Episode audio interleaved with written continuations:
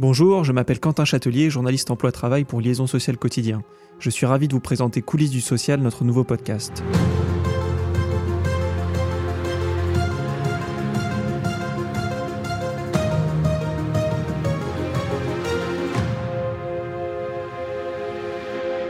Bonjour, ici Vincent Speed de Liaison Sociale Quotidien, toujours accompagné de mon collègue Quentin Châtelier.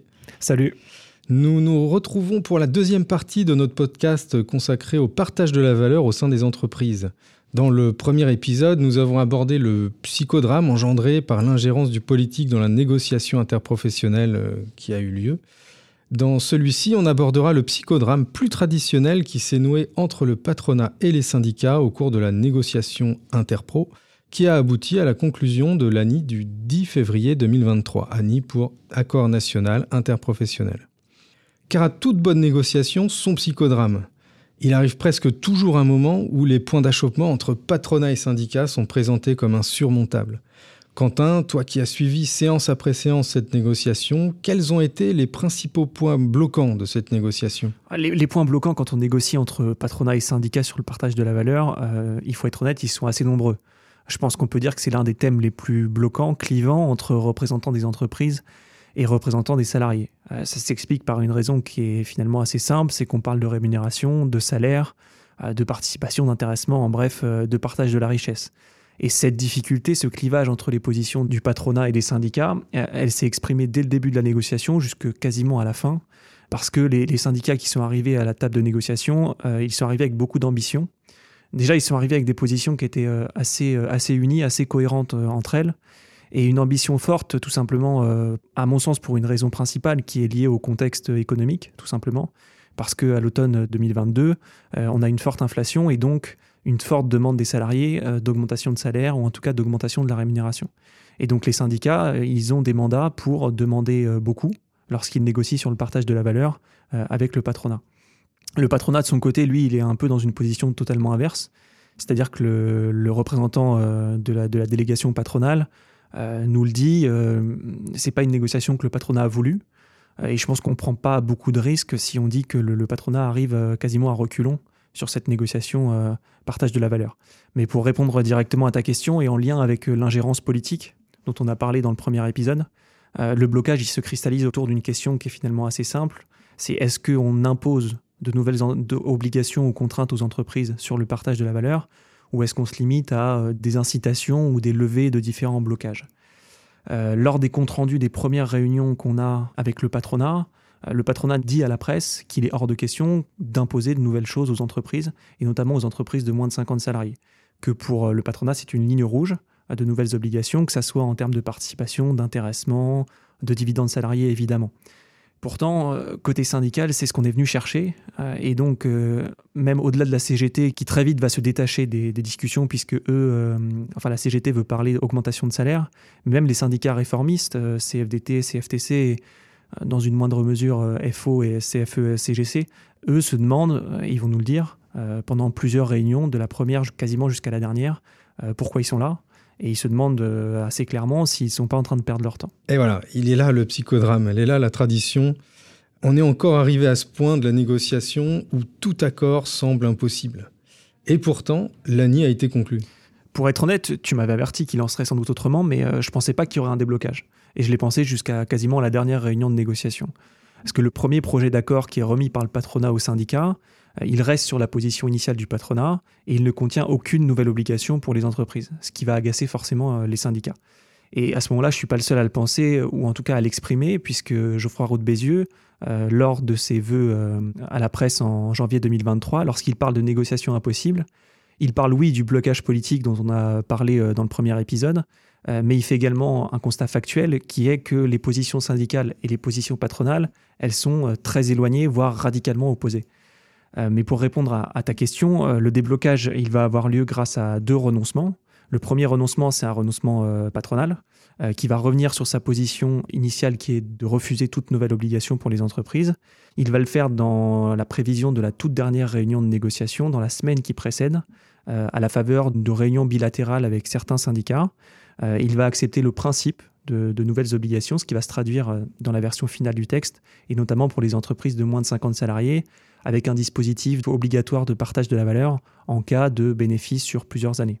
Et à côté de ce renoncement patronal, on a aussi un bouger du côté des syndicats réformistes et notamment de la CFDT, qui vont accepter en contrepartie du changement de position euh, patronale de revenir sur euh, leur principale revendication, euh, qui est de généraliser l'obligation de participation dans toutes les entreprises de plus de 11 salariés. Et lorsqu'arrive la dernière réunion de négociation, on est sur cette dynamique de, renoncement patronal sur le, le fait d'imposer de nouvelles obligations, et les organisations syndicales sentent bien que le patronat veut absolument trouver un accord. Et lors de la dernière réunion qui, va durer toute une journée, euh, on constate euh, au niveau de la presse que chaque nouvelle version de l'accord qui est proposée par le patronat euh, intègre des demandes des syndicats qui étaient refusées à l'origine. Alors pourquoi le patronat finit par accepter de changer de position? À, mon sens, et on l'a vu lors du premier épisode du podcast, c'est la pression politique. les différentes interventions des ministres, des membres de la majorité, elles ont agacé officiellement à la fois le patronat et les syndicats il reste qu'elles ont quand même euh, permis de dénouer une situation qui aurait pu rester bloquée. À mon sens, euh, si il n'y avait pas eu cette, euh, ce discours politique pendant toute la négociation entre patronat et syndicat, il n'est pas du tout dit qu'à la fin, on ait, ait finalisé un accord qui prévoit de nouvelles obligations. Je ne pense pas que le patronat aurait accepté tout ce qu'il a accepté sans l'intervention politique. Pourquoi? Parce que bah, la partie patronale s'est retrouvée contrainte de trouver un accord pour éviter que le sujet partage de la valeur euh, soit remis dans les mains du gouvernement et du législateur euh, et qu'il, lui, patronat, perde la main sur ce qui va être créé comme nouvelles obligations pour les entreprises. Et voilà pourquoi un ANI est finalement signé par quasiment toutes les organisations syndicales et patronales. Et donc maintenant que l'ANI a été conclu, signé, euh, quelles sont les étapes? Ah, Désormais, on retrouve un temps politique, puisque l'ANI doit être transposé dans la loi. ce sera la loi plein emploi qui est annoncée par le gouvernement dans les prochains mois. Mais ce qui est intéressant à noter, c'est que dès la signature, les partenaires sociaux sont montés au créneau euh, pour défendre leur accord. Je pense notamment à Laurent Berger pour la CFDT ou Geoffroy Roux de Bézieux, euh, qui ont tout de suite dans les médias pris position pour mettre en garde l'exécutif euh, sur le respect de leur compromis et sur toute transposition infidèle de, l'ANI. Pour le patronat, on comprend bien l'objectif, éviter que lors de la transposition, la proposition de dividendes salariés, qui est quand même plus ambitieuse que les obligations contenues dans l'accord, soit réintégrée d'une manière ou d'une autre. L'objectif, il est d'obtenir une transposition fidèle de l'ANI finalement. Ben, en parlant de transposition fidèle, on peut parler d'un autre ANI. Euh, L'ANI paritarisme du 14 avril 2022. Euh, celui-ci a voulu réaffirmer la place de la démocratie sociale, donc des partenaires sociaux, euh, dans la définition de la politique sociale. Il propose au pouvoir public une procédure propre à assurer la transposition fidèle des ANI. L'idée serait de permettre aux signataires de présenter leur accord de manière conjointe auprès des pouvoirs publics donc euh, notamment auprès du Parlement, et d'organiser un dialogue argumenté en cas d'écart dans la transposition de ce texte. Et d'ailleurs, dans l'ANI, il y a une clause qui impose aux signataires de défendre une reprise fidèle du texte euh, par le législateur ou le gouvernement dans les décrets d'application. La question qui se pose maintenant, c'est de savoir si le gouvernement, la majorité, vont respecter cette volonté des partenaires sociaux. Officiellement, oui, euh, lors de la convention du, parti présidentiel Renaissance sur le partage de la valeur, qui a été organisée euh, le 20 février, donc quelques jours après la signature de l'ANI, la première ministre Elisabeth Borne euh, a été très claire sur ce sujet. je te propose qu'on l'écoute. Ce sont des mesures significatives qui prouvent que nous avons raison de faire confiance au dialogue social.